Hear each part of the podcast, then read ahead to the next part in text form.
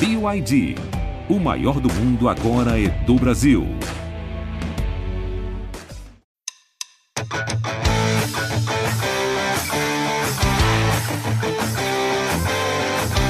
Salve para todo mundo ligado aqui no podcast do GE Bragantino, especial você torcedor do Massa Bruta, episódio número 19 e hoje com um convidado muito especial, Maurício Barbieri, técnico do Braga, está aqui com a gente, vai participar. Ele que vive uma semana especial, né? Comemorando aí um ano de clube, se tornando treinador há mais tempo aí num clube na Série A. Já de antemão aqui, te agradeço a participação, Maurício. Obrigado por estar aqui com a gente no, no podcast. Obrigado, eu que agradeço. Um prazer poder estar falando com vocês. Legal, eu sou Arthur Costa, um, estou aqui no podcast mais uma vez com Danilo Sardinha e Carlos Santos, setoristas do GE Bragantino. Carlos, quer começar a rodada aí de, de perguntas? Nosso convidado ilustre aí, tudo bem com você? Fala Arthur, fala Danilo, torcedor do Massa Bruta e em especial Maurício Barbieri, que nos atende hoje. Prazer ter, ter você com a gente. Eu queria que, que você começasse fazendo uma análise desse um ano de trabalho à frente do Bragantino. Quando você foi contratado, é, o objetivo era assegurar a permanência na, na elite do brasileiro. O objetivo foi cumprido, né? É, e agora, o que, que o Bragantino mira daqui para frente? O que, que você e o Bragantino buscam nessa temporada? Bom, primeiro, obrigado, Carlos. Prazer falar com você também. É, eu acho que a gente tem que voltar um pouquinho, porque meu trabalho entrou para fazer parte de um projeto maior, né? Que é esse projeto Red Bull Bragantino. Então, eu cheguei realmente num momento em que a equipe estava vamos dizer assim, oscilando ou num momento ruim, é, mas nem por isso tinha perdido a meta é, do objetivo de médio e longo prazo, que era desenvolver uma equipe competitiva apostando em jovens jogadores. Né? Então, num primeiro momento, a ideia é que a gente conseguisse, é, claro, ter os resultados, porque a gente estava brigando para não cair, por isso a principal meta era permanecer na Série A. Mas ao longo desse tempo, a gente também já foi promovendo, vamos dizer assim, uma reformulação do elenco. Né? Existiam muitos jogadores que tinham conseguido acesso na Série B, que não estavam mais conseguindo é, ter um desempenho satisfatório dentro do que o clube esperava, alguns não tinham mais o perfil que o clube desejava. Então a gente foi fazendo as duas coisas, foi reformulando o elenco com a saída de algumas peças, chegada de outras peças, e ao mesmo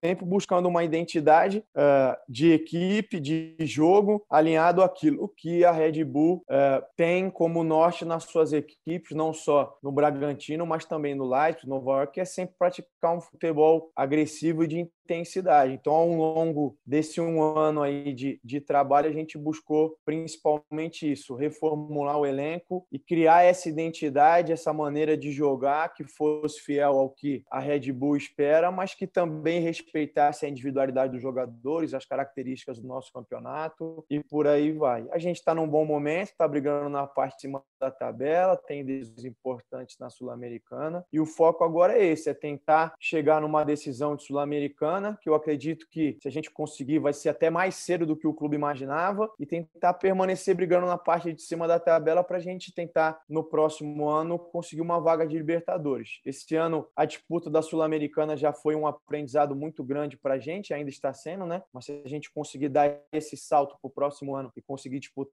uma Libertadores, acho que isso fortalece ainda mais o projeto. Salve, Barbieri, aqui é o Danilo Sardinha falando. Olá, torcedores, Arthur, Carlos, todo mundo. Então, Barbieri, você né, tá completando essa marca de um ano, é também o técnico da Série A que está há mais tempo no clube, né? Na última coletiva de imprensa, você falou sobre isso, né? Que não é uma marca assim que para se comemorar, né? Afinal, você com um ano já ser o técnico há mais tempo, né? Num clube. Queria que você falasse, né? Sobre esse, essa situação que os técnicos aqui no Brasil vivem, né? De, de o técnico com um ano já ser o mais, o mais longevo, né, ter o trabalho mais longevo e também para você, o que seria necessário fazer para ir mudando essa cultura que a gente tem aqui no Brasil? Boa tarde, Danilo, prazer falar com você também. É, eu, eu frisei assim, eu acho que como marca pessoal é uma marca muito bacana, é claro que eu estou feliz de estar completando um ano à frente do clube, eu já tive algumas experiências desagradáveis de completar às vezes só 30 dias, né? Você mal consegue conhecer o clube já tem que deixá-lo, então é claro que eu estou muito feliz por estar completando completando o ano, por tudo que a gente tem conseguido construir ao longo desse um ano. Mas o que eu quis é, sempre deixar claro é que eu acho que, é, pensando em cenário nacional, pensando em futebol brasileiro, realmente não é uma marca que nós devemos comemorar, né? A gente que, que gosta do futebol, enfim, que, que pratica, que vive disso, que quer sempre o melhor para o futebol, especialmente futebol brasileiro, precisa entender que a gente precisa criar condições para que os treinadores possam permanecer mais tempo no cargo, não só pela permanência, né, mas porque isso vai possibilitar com que a gente consiga desenvolver equipes cada vez melhores, consiga melhorar a qualidade do jogo, consiga, enfim, desenvolver os jogadores e com isso aumentar a qualidade do futebol brasileiro, né? Eu acho que a gente muitas vezes usa futebol de fora como exemplo, mas a gente não coloca em prática o que eles praticam lá, né? Que é isso, que efetivamente dá tempo ao treinador. Qualquer área de atuação em qualquer segmento profissional, sempre existe uma curva de aprendizagem, né? E essa curva de aprendizagem, ela não é só do treinador, né? Ela também é do clube. Então, quando eu digo de curva de aprendizagem, é isso. Eu preciso conhecer os meus atletas, isso leva tempo são seres humanos, eu preciso conhecer o clube, o clube precisa conhecer o meu trabalho, os atletas precisam conhecer o meu trabalho, e ao longo do tempo a gente vai cada vez mais se conhecendo e conseguindo desenvolver as coisas em conjunto, né? Essa ideia de que o treinador é um super-herói ou é um mágico que cai do céu e resolve todos os problemas, ela é uma ideia completamente equivocada e eu acho que muitas vezes ela é usada como escudo ou para esconder outras deficiências que o clube tem, né? E aí a gente acaba carregando um fardo que é excessivo, que não é nosso e que traz prejuízo para o futebol, traz prejuízo para o treinador, enfim, traz prejuízo para todo mundo. É, passar os números aqui, né? Essa gestão Barbieri no, no Bragantino são 77 jogos, 36 vitórias, 25 empates, 16 derrotas. Falando do número de jogos, até emendando um pouco no gancho da, da pergunta do, do Sardinha, é, você passou por clubes que tinham a, a política muito à flor da pele, muitas dessas decisões de continuidade ou não de treinadores está sempre ligada muito à, à emoção desses conselheiros, o pessoal que fica ali né, no dia a dia do clube, em alguns momentos. É, cito aqui por exemplo, aqui sua passagem pelo Goiás, você fez 20 jogos, né? 20 jogos, tinha mais de 70% de aproveitamento e foi demitido depois da, da final do, do estadual, né? É, quão bom é para um treinador fazer parte de um clube que não tem essa, essa política dentro do dia a dia, às vezes conselheiros, dirigentes ali no meio do treinamento, não sei até que ponto também no vestiário, é, quão diferente é e tranquilizador, vamos dizer assim, para o treinador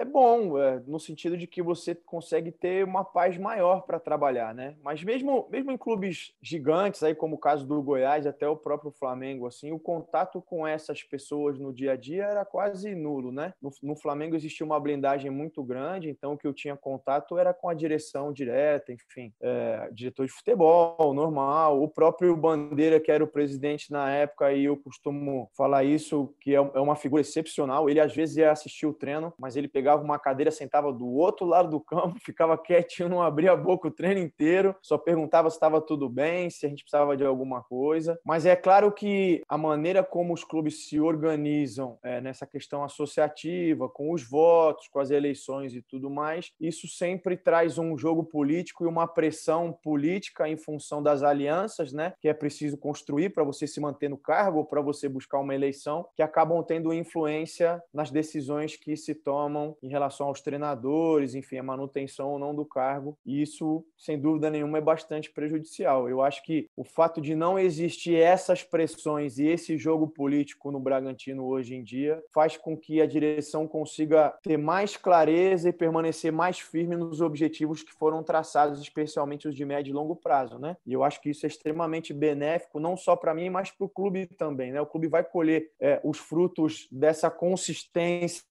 é, de meta, enfim, de permanecer ali acreditando, claro, fazendo sempre os ajustes, mas vai colher os resultados no médio e longo prazo. Barbieri, é, você assumiu o Bragantino na, na zona de, de, rebaixamento ano passado, né? E levou um tempo até que o, os resultados é, começassem a aparecer de fato. Né? Você acha que essa, essa tranquilidade, é, o fato de estar tá apegado no, no projeto, acreditar no projeto, foi determinante para que o Bragantino fizesse um segundo turno tão bom como fez, criasse essa identidade do, do, time que você tem hoje? Eu acho que sim, eu acho que até mais do que isso, porque era um momento efetivamente tenso, claro, né? A gente sabia da urgência dos resultados, mas eu acho que de uma maneira geral todo mundo conseguiu é, adquirir consciência de que a gente precisava primeiro melhorar o rendimento, porque não adianta você esperar os frutos sem adubar, sem regar, sem cuidar da árvore, né? Então o que a gente tinha que fazer naquele momento ali era cuidar da melhor maneira da árvore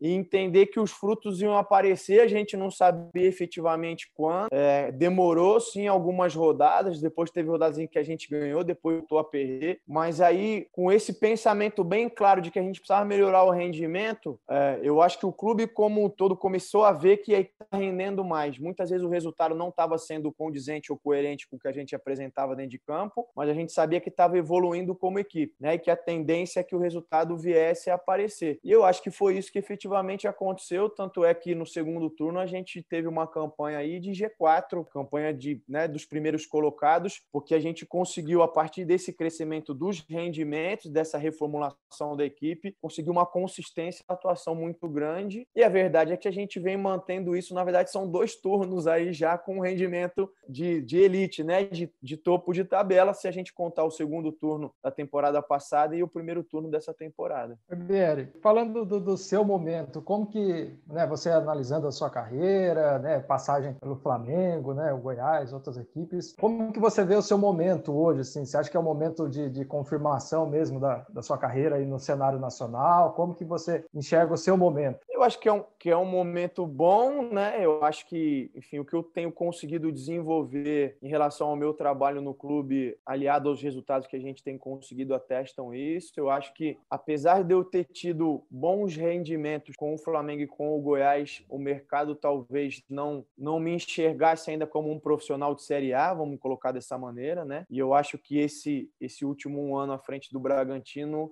me consolidou para estar nesse patamar hoje, né? Claro que a coisa toda é muito dinâmica, enfim, e mais ainda pela maneira como o Brasil funciona, até a gente estava conversando do tempo dos treinadores, né? Você tem treinadores, às vezes, com, com um currículo enorme de conquistas e depois acabam não encontrando mais espaço, tem que descer um degrau um pouquinho, mas eu acho que nesse momento eu consegui, sem dúvida nenhuma, mostrar que eu tenho competência para estar competindo nesse nicho tão restrito que é a Série A do Campeonato Brasileiro. Estou feliz de estar conseguindo desenvolver várias coisas dentro do clube em relação à maneira de jogar, em relação ao desenvolvimento de jogadores, está conseguindo ajudar jogadores é, a crescerem, atingirem a seleção brasileira, né? Então a gente tem mais um, um caso recente aí. Fico muito feliz de estar podendo contribuir com tudo isso. Falar de Sul-Americana, Barbieri, é, a gente até comentava em episódios anteriores aqui do, do, podcast como o clima da competição, pelo menos olhando de fora, tá diferente. Assim, você vê no, no gestual dos jogadores, no, no semblante, no, na maneira de jogar ali, como tá diferente. Assim, como um, um time que tem jogadores é, jovens, né, sem aquela rodagem super internacional, em competições assim, tem mostrado até uma certa maturidade por estar, tá, parece que é, desfrutando mais de jogar a Sul-Americana, não que no brasileiro não esteja, porque está muito bem também. Mas é, você concorda que está tá diferente mesmo, assim, internamente tem esse, esse desejo de conquistar essa taça, é uma competição carada mesmo de uma diferente por todo mundo? Eu, eu acho que sim, eu acho que tem a ver um pouquinho também com, com o percurso nosso na Sul-Americana, né? A gente oscilou na competição, a gente, apesar de ter começado com vitória no primeiro jogo em casa, depois a gente passou por maus bocados, oscilou, em um momento até a classificação estava até distante, né? Pelo como a gente estava na fase de grupo, passava uma equipe só. Então eu acho que a gente conseguiu uma virada importante, conseguiu é, entender que é um campeonato diferente, a arbitragem tem outros outros critérios, né? A maneira das equipes sul-americanas de jogar é um pouquinho mais direta, é um jogo muito mais de imposição física, então é uma maneira diferente, a gente tinha que aprender.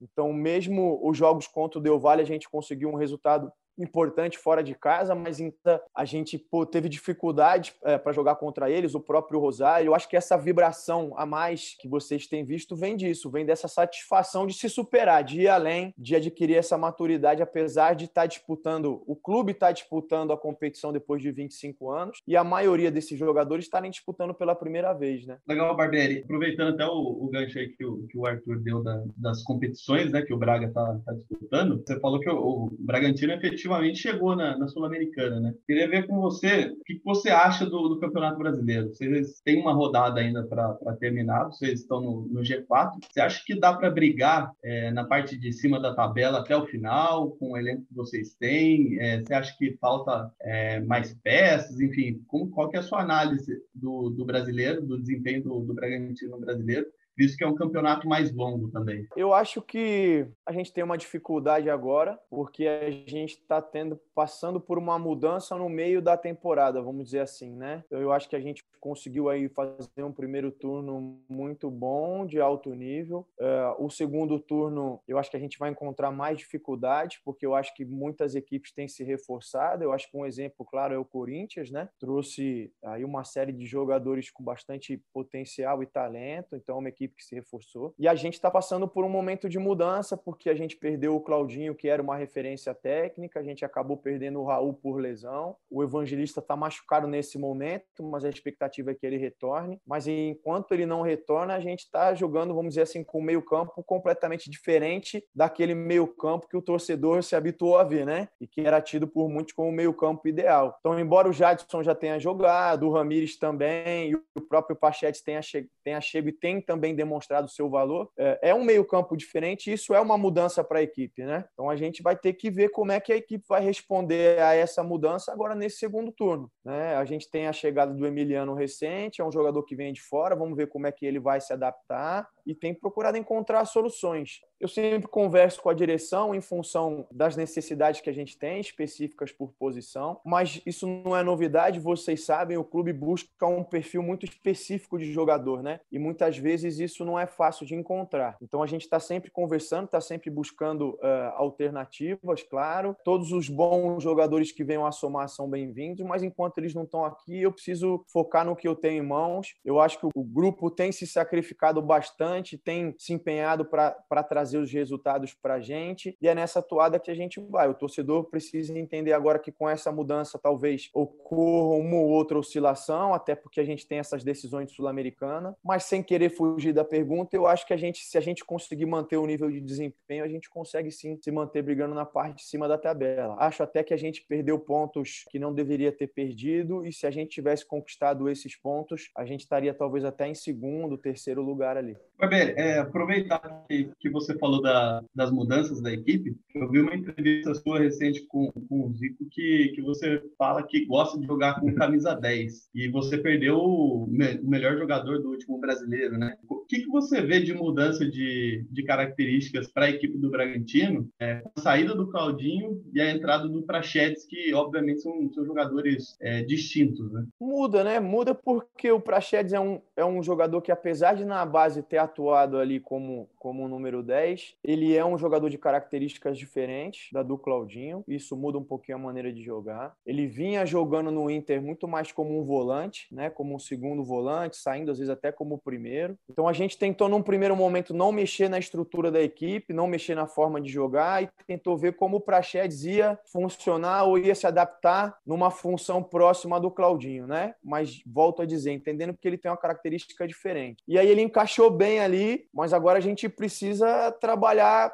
esses ajustes finos. A verdade é que a equipe estava muito bem encaixada porque ela se construiu ao redor do Claudinho e o Claudinho também estava tendo um rendimento que ele não tinha tido até então na carreira, porque a equipe estava bastante consolidada ao redor dele, né? As duas coisas funcionavam de maneira conjunta, né? Tanto é que apesar é, de ter sido campeão olímpico, claro, com uma campanha fantástica, o Claudinho já atuou um pouquinho em outra posição e não teve o destaque que ele teve com a gente aqui, né? Já foi uma mudança para ele, que ele vai ter que, enfim, se adaptar se, se a seleção for usar ele dessa maneira, ou de repente se o Zenit for usar ele dessa maneira, ele vai ter que se adaptar também para conseguir ter um rendimento é, mais próximo do que ele vinha tendo aqui. Então a gente está nesse momento ainda de entender, e agora eu estou no momento em que eu preciso fazer escolhas que não são fáceis, no sentido de que ou eu vou tentar aprimorar o Praxedes dentro dessa maneira de jogar e ver como ele vai responder, claro, respeitando as características dele, né? Então uma coisa que é clara é o Claudinho jogava muito mais do centro para a esquerda e o Praxedes joga muito mais do centro para a direita, né? Porque o Claudinho era um destro para trazer para dentro e bater, o Praxedes é um canhoto. Então isso já mexe com o posicionamento do Ítalo quando joga, porque já passa a atuar um pouquinho mais é, do lado esquerdo, quando a gente não tem a bola. Antes ele atuava mais do lado direito. Mexe com quem vai jogar do lado esquerdo. Então eu acho que essa oscilação do Elinho também tem a ver com a saída do Claudinho, porque o Claudinho era um jogador que combinava muito bem com o Elinho, e agora o Elinho não tem mais o Claudinho, ele passa a ter o Ítalo, passa a ter o Evangelista um pouquinho mais ali, a característica é outra né? Então você vê como às vezes uma peça muda o funcionamento da equipe, né? E aí o Arthur de repente cresceu de produção porque já passa a ter a combinação com o Prachete. Então tudo isso mexe na equipe, né? E eu preciso nesse momento agora tentar fazer os ajustes, mas não querer inventar a roda, né? Porque a equipe está tendo um rendimento bom. Então, eu até falei sobre isso na última coletiva que eu ia usar esse tempo agora para treinar algumas variações. Eu estou usando, mas aí de repente a gente tem uma convocação do Arthur para a seleção brasileira. E quer dizer, como é que eu vou treinar a variação agora se eu não tenho uma das principais peças, né? Porque quando ele chegar, fala, Arthur, agora mudou tudo, né? Agora a gente joga assim, você não treinou, você se vira. Então, são os dilemas que o treinador tem que enfim, encontrar soluções. Elas não são fáceis, mas a gente segue em busca delas. Barbieri, falando eh, desse estilo né, de jogo, o Bragantino é uma equipe, né, a Red Bull, né, no, no geral, tem uma filosofia que ela prega para as equipes dela, né, de um, jogo mais ofensivo, né, isso não só aqui no Brasil, no, nos outras equipes da marca pelo mundo. O que, que o estilo dela incorporou a, a, ao seu estilo, né? Que, que você se adaptou para para se ao estilo dela e o que, que, também é a sua identidade que você conseguiu colocar nessa equipe aí? Como que você vê essa mistura, né, da filosofia do clube e também a sua filosofia? Como que foi essa junção? É o que o que a Red Bull tem é, como premissa, vamos dizer assim, ou como premissas, né, é a ideia de ter sempre um futebol agressivo e intenso, né? Porque isso está aliado a como a marca Red Bull é consolidada, né, em função de ser um energético e tudo mais, né? Então é, uma, é um, vamos dizer assim, não é um pedido, mas também não é uma ordem, fica no meio dos dois ali para que a equipe seja tenha essa característica de ter, ser e agressiva, né? A partir daí, como eu vou construir isso, é autonomia minha, eu tenho liberdade, né? E eu acho que, que esse jogo intenso e agressivo, ou pelo menos um jogo que, se, que tem esses dois pontos como característica marcante, é uma coisa que eu ainda não tinha explorado na minha carreira, né? E aí o que muda é que eu sempre construí equipes que tinham, vamos dizer assim, um apreço pela bola, sempre procuravam ser protagonistas, sendo o controle do jogo, mas em muitos momentos faziam isso de forma mais cadenciada ou mais ordenada, né? E em função é, dessa marca de intensidade, a gente faz um pouquinho de uma forma mais direta, né? Não que a gente faça um jogo direto, mas é uma equipe que busca o gol, vamos dizer assim, com mais verticalidade do que eu fiz em outros momentos, né? Da carreira. E isso muda, claro, os ajustes que a gente tem que fazer. Por isso que eu também falei do aprendizado. Para mim, está sendo um aprendizado muito importante, muito bacana, porque a partir do momento que o clube quer isso, eu preciso buscar soluções, buscar as ferramentas, enfim, buscar as estratégias para seguir fazendo isso. E eu acho que a gente tem conseguido fazer bem nesse ano. Eu acho que a gente tem essa identidade muito forte hoje, é respeitado pelos adversários também por isso e tem conseguido aliar isso aos resultados, né? Que é o mais importante. Ah, Barbieri, você chegou ao, ao Bragantino já no meio da pandemia. E aí o torcedor não teve aquele contato direto com você ainda. Você já experimentou o outro lado da moeda, acompanhando né, do, do banco ali dos visitantes, todo o calor da torcida do, do Massa Bruta, que fica pertinho ali deve ser um inferno para o treinador é, da equipe adversária. O treinador da casa depende do resultado e tudo mais, mas enfim, você não teve esse, esse contato ainda. Então, o que, que, a gente fez? A gente pediu aqui para que eles mandassem perguntas para a gente, para né, quem quer conhecer um pouco mais de, de Barbieri e tudo mais, não teve esse contato ali depois do estádio, aquela coisa toda. É, a gente selecionou três aqui, é, perguntas aleatórias aqui. A primeira, na verdade, é meio pergunta, meio que um um parabéns aqui, é uma pessoa que te conhece, é, Alexandre disse que talvez você o conheceria como Leto. Você deu aula para ele, é, foi treinador dele no, no Mackenzie. E aí ele pediu para que você falasse um pouco disso, dessa, desse início da carreira como professor universitário ali do time, né? Muita gente não deve saber dessa história, foi que vocês foram vice-campeões do Paulista Universitário. Então, professor Barbieri, professor normalmente na linguagem do futebol, o cara já chama de professor, mas de fato é um professor e universitário ainda, é isso? É, é, não, porque é, é, um hábito muito comum, né? Eu fiz o curso, na verdade, eu fiz o curso de esporte né, na Universidade de São Paulo, na USP. Lá existe essa diferenciação entre o bacharelado em educação física ou esporte, eu fiz o esporte. E é muito comum que, é, enquanto você está ainda na, na graduação, você é, dê treinamento para as outras faculdades, né? É, então, sei lá, de repente, medicina, odontologia, enfim, para a própria educação física, e tem todos os campeonatos universitários. E uma das que eu dei foi do Mackenzie, na verdade, foi para engenharia do Mackenzie, né? Então, a gente é, normalmente sempre treina é, no período noturno, que é tentar conciliar o período em que você consegue ter todos os alunos. Eu estou falando noturno, mas na verdade é que é quase madrugada, porque a gente treinava das 11 da noite até a 1 da madrugada. Então, eu, eu estudava durante o dia, enfim, dava outros treinamentos para outras e também dava, né? E foi um período bacana, é um, é um começo de carreira, né? Para você, como ser treinador, enfim, tá treinando uma equipe, tá aprendendo, tá fazendo os ajustes. E eu guardo um carinho é, muito especial também por essa etapa da vida aí, uma etapa em que dormia pouco, né? Porque o treino ia até tarde, mas aprendia bastante, fiz muitos amigos, como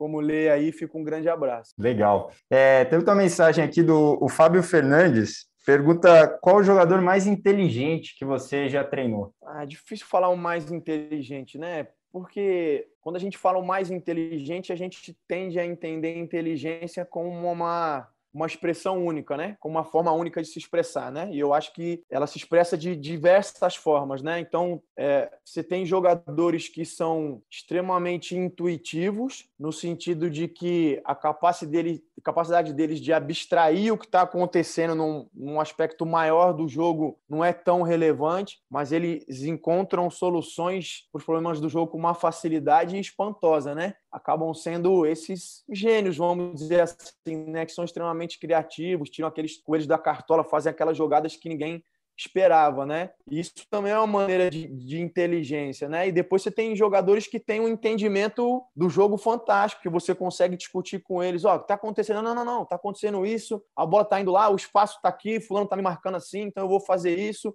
E eu acho que são expressões diferentes de inteligência, né? Eu acho que uh, eu posso dizer alguns nomes, né? Eu acho que o Everton Ribeiro, por exemplo, é um jogador fantástico nesse sentido, uh, de ter um entendimento do que está acontecendo, de eu, de eu, às vezes, passar uma instrução para ele, falar uma coisa e ele já faz, né? Já consegue entender. Eu acho que o Paquetá era um pouquinho mais do outro lado, um cara mais intuitivo, mas tirava coelhos da cartola. Eu acho que o Claudinho já consegue ter um pouquinho das duas coisas, né? É um cara que consegue ser extremamente criativo e que a gente conseguia, enfim, trocar um pouquinho do jogo. Uh, o Ítalo é um cara mais por esse lado de entender o que está acontecendo, né? Um cara muito inteligente para ocupar espaço, enfim. Uh, eu acho que são alguns exemplos. Poderia estar outros vários, né? Mas é isso, eu acho que existem diversas formas de inteligência e aí cabe o treinador ser inteligente para entender isso e usar elas da maneira adequada, né? Show.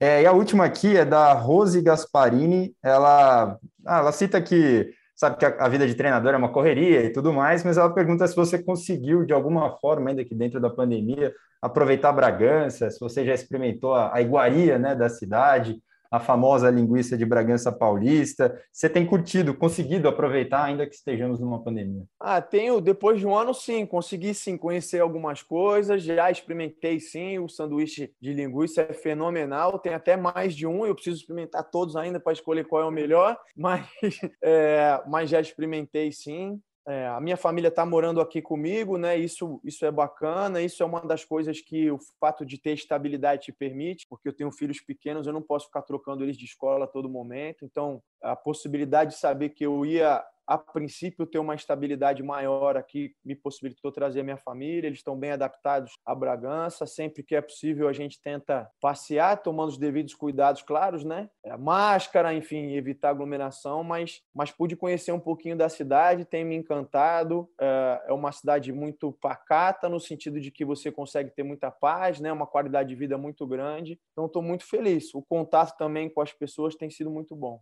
Maravilha. Senhores, estamos chegando ao final desse, desse podcast. Queria suas considerações finais, Carlos e Danilo. Eu queria só encerrar com, com mais uma última pergunta aqui. Agradecer o Barbieri pela atenção. Curtinha, tá, Arthur? Queria saber qual que é o maior sonho do, do Barbieri hoje como treinador. Ah, difícil essa pergunta. Né? difícil. Ah, eu, não, eu não, não, não sei dizer assim qual é o maior sonho. O que eu posso dizer é que estou num momento especial, feliz. Eu acho que nesse momento aqui a possibilidade de, estar tá disputando uma final de sul-americana seria um sonho muito bacana de se realizar. É, ficaria muito feliz se a gente conseguir essa oportunidade de estar tá disputando essa final aí. Quem sabe eventualmente até ser campeão. Saideira, Sardinha. Legal, meu. Vou fazer um destaque final, até para chamar uma matéria que a gente soltou hoje no GE, sobre esse período aí que o Bragantino tem, né, de 100 jogos, né? A gente fez um levantamento que a última vez que o Bragantino teve um tempo maior de 100 jogos foi em... quando o Paulistão estava paralisado, né? Depois daquela sequência, o Bragantino fez 41 jogos, né? Uma média aí de três jogos a cada, a cada três dias. Então, um período importante para a equipe, né? Para poder, como o Barbieri falou na entrevista, é, testar novas variações. Eu quero agradecer ao Barbieri pela, pela presença, pelo papo. Foi muito bom bater um papo com ele mais uma vez. Não, obrigado, Dani. Eu que agradeço a você, ao Carlos, o Arthur. É sempre uma oportunidade muito bacana aí poder estar conversando com vocês, falando do trabalho, enfim, podendo estar trazendo para o torcedor um pouquinho mais de como eu vejo as coisas, né, de como as coisas acontecem um pouquinho desse lado aqui. É sempre muito gratificante. Eu que agradeço. Show de bola. Pô, passou rápido demais, hein? Muito obrigado obrigado mesmo, Barbieri. A gente sabe que a rotina aí é super intensa, falta tempo né, para tudo, principalmente para a entrevista também. É, a gente agradece demais mesmo a presença é, de você aqui no, no podcast. Valeu, que seja a primeira de outras. Sucesso aí na, na sequência da carreira. A gente vai estar acompanhando aqui, trazendo também as informações no podcast. Valeu mesmo, viu? Obrigadão. Valeu, obrigado. Eu que agradeço. Um grande abraço. Show de bola. Torcedor, é isso então, hein? Podcast 19 está encerrado. A gente volta numa próxima oportunidade aí para falar das coisas do Bragantino. Valeu, um abraço para todo mundo.